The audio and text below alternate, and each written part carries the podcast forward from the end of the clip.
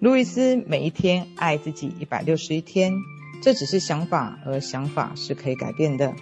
到目前为止，你所有人生经历都是你的过去想法以及信念创造出来的。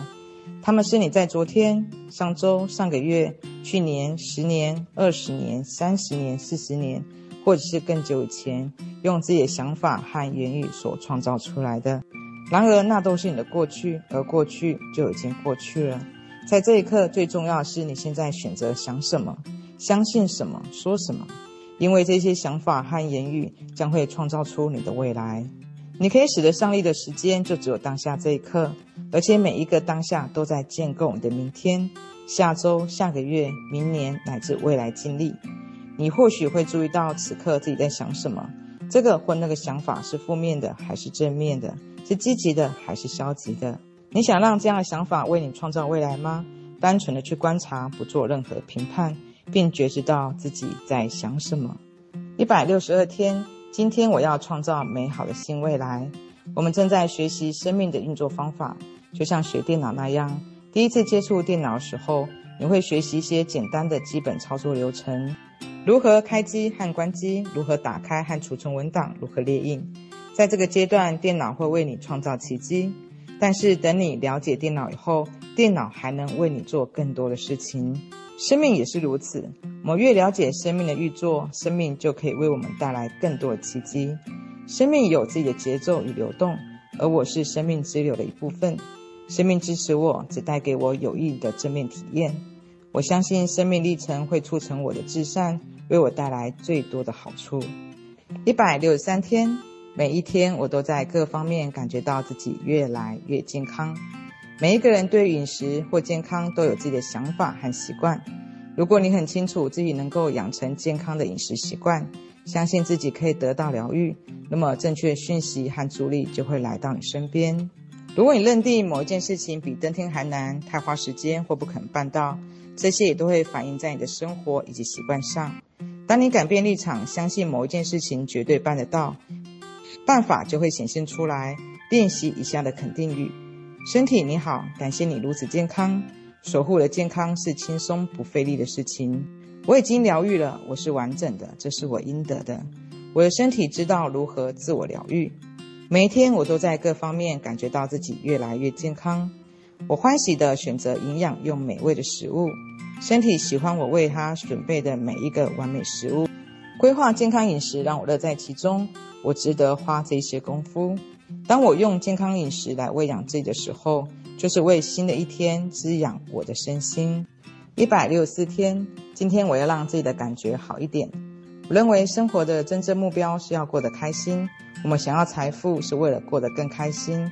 我们想要健康是为了活得更开心。我们想要美满的感情是因为这样我们会更开心。不如我们干脆一点，把目标直接设定为过得开心。就可以省去一堆额外的工作。此时此刻，我如何才能够真正觉得开心呢？现在我可以抱持什么样想法，让自己的感觉好一点？这是我们需要持续问自己的问题。一百六十五天，独特才华与能力在我身上流动。在我现生命的这一世中，一切都完美、圆满而且完整。独特才华与能力在我身上流动，痛快淋漓地表达出来。外面世界始终有人需求的服务，我一直都很抢手，可以挑选自己想要做的事情。我做自己满意的工作，收取优渥的酬劳。我乐在工作，享受工作，在我世界里一切安好。一百六十六天，我值得被爱，拥有心欲的肯定语。我探索自己的心欲是安全的，我享受并且自由地表达我的欲望。神创造并认可我的性欲，我爱自己也爱我的性欲。我爱自己，这是安全的、可靠的。我允许自己享受我的身体。我超越自我设限的信念，完全接受自己。不论在任何情况下，做自己都是安全的。我的性欲是美好的礼物，我值得被爱。一百六十七天，我的人生由我做主。很多人内心都有一个迷茫、孤独、觉得自己被排挤的小孩。或许长久以来，我们跟内在小孩唯一的接触就是指责他、批评他。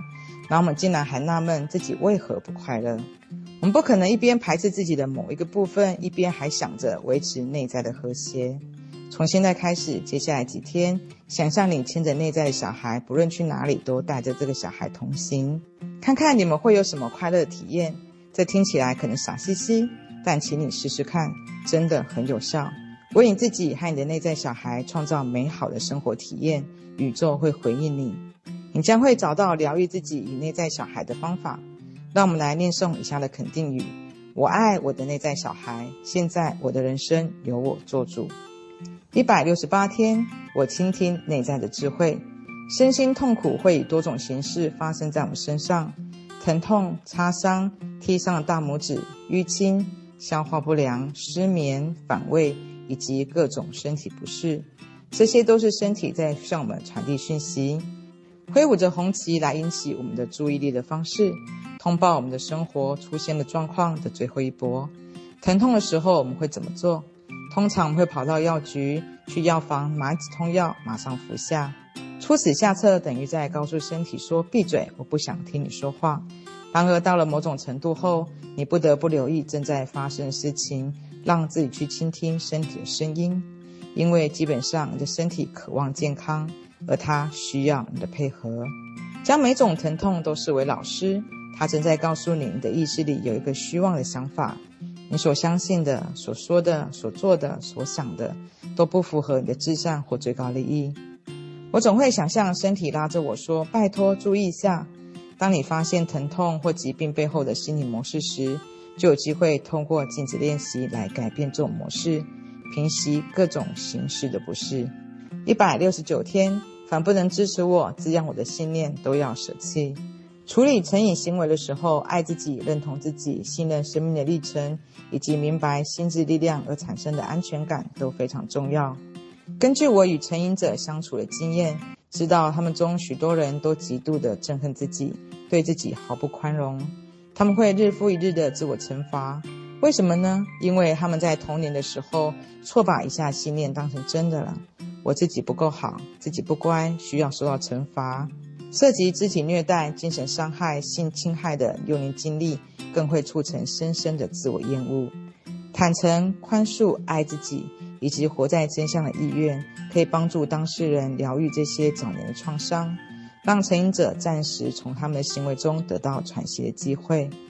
我还发现，成瘾者的人格通常充满着恐惧，他们害怕放手，也不敢安心地相信生命历程。只要我们相信这个世界不安全，就会有某些人或状况等着逮着我们，这样信念就会形成我们的现实。你愿意舍下无法再支持你这样的想法和信念吗？如果你的答案是肯定的，那就意味着你已经准备好继续我们的旅程了。一百七十天，我要释放出生活中所有负面的嗜好。我与生命同在，所有生命都爱我、支持我，因此我认为自己有很高的自我价值以及自尊。我在各方面都很爱我自己，欣赏我自己。我不是我的父母，不会有他们可能有过的成瘾模式。不论我以前是什么样子，而现在这一刻，我选择消除所有负面的自我对话，爱自己并认同自己。我是独一无二的，我为这样的自己而高兴。别人可以接纳我、爱我，这是我存在真相，这就是事实。在我的世界里，一切安好。